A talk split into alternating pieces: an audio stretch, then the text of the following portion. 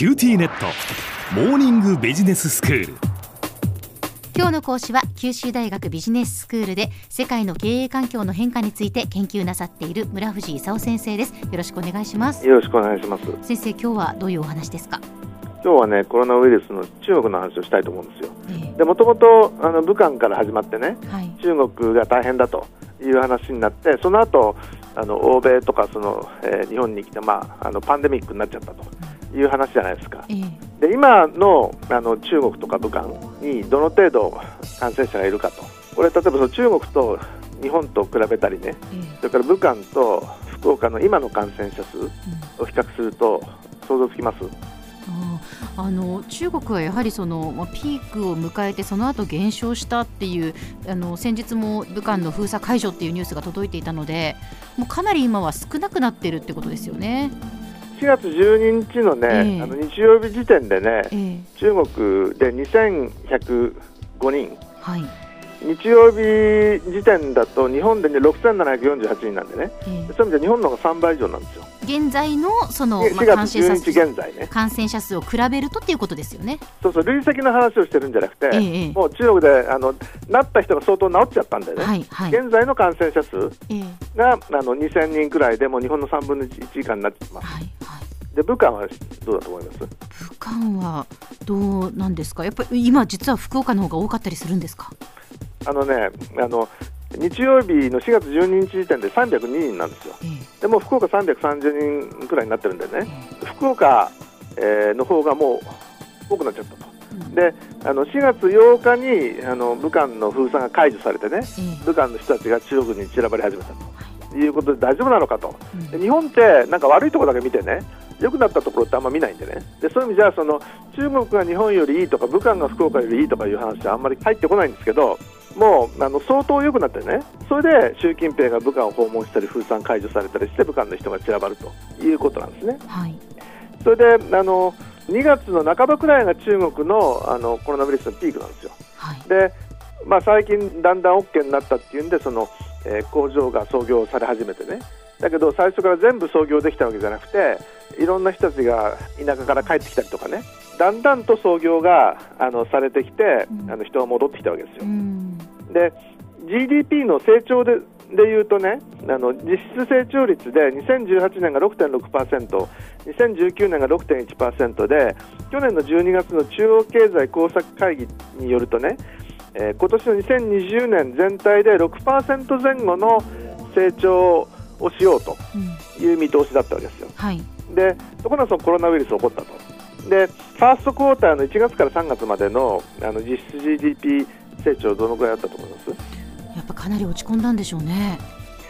まあもちろんあのプラスじゃなくてマイナスなわけですよ。ええマイナス3.7%。はい。新車販売台数でいうとね、2月があの8割減、3月が4割減、4月の見込みが1、2割減みたいなね、うんそういうことで、あのまあ、2月の半ばがピークだったんでね、ええファーストクォーターがガーンとやれて、うんまあ、相当落ち込んだわけですよ。はい。で、今何ややってるかっていうと、あのえー消費刺激策、落ち込んじゃった消費を刺激するためにね、ええで新車を購入する補助金を出そうとかね、うん商品券を配れとかね、はい。そういうような形であの消費を刺激しているという状況なんですね。うん。でじゃあ6%成長見込みはどうするのかと、うん。どう思います？まあそこまでの成長見込みはなかなか望めないんじゃないかなと思いますけど。まあ、ファーストクォーターでマイナス3、4%になっちゃった以上えね、えその今年1年で6%って言ったって無理ですよね、はい。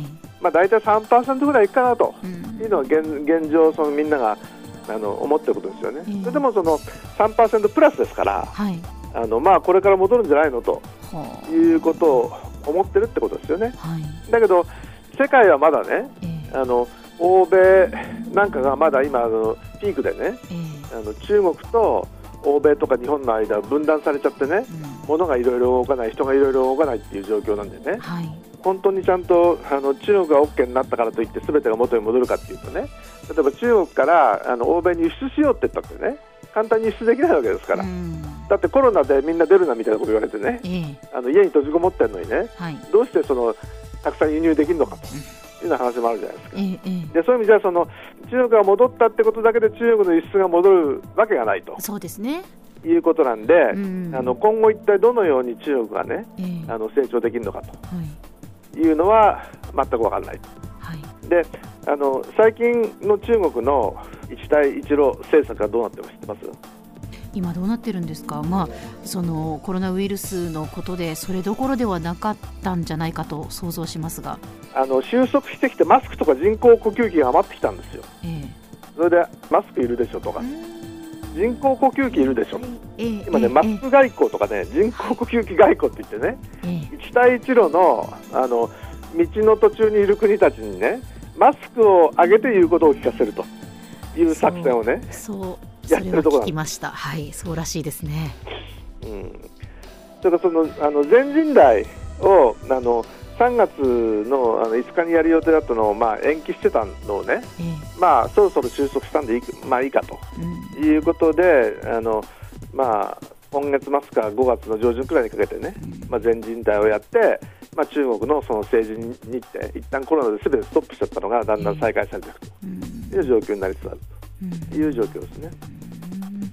まあ、これからじゃあ中国はその、まあ、世界の経済状況も見ながらですけれどももちろんその回復していくっていうことですよね。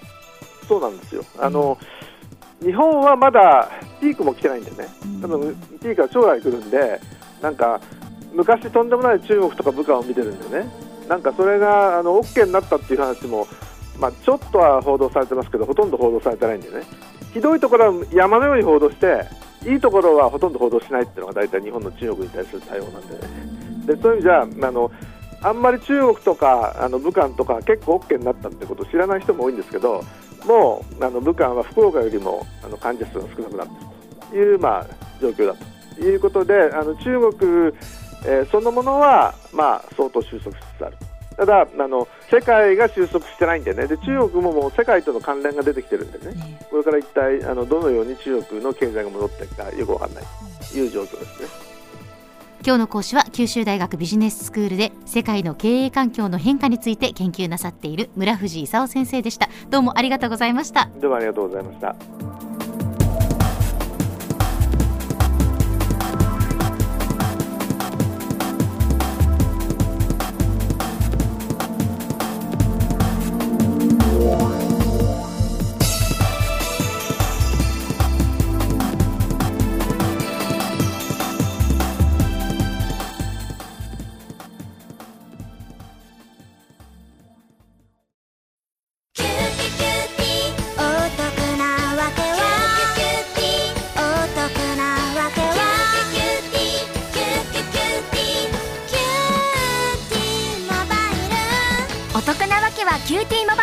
月々税抜き990円からお近くのショップまたはウェブへ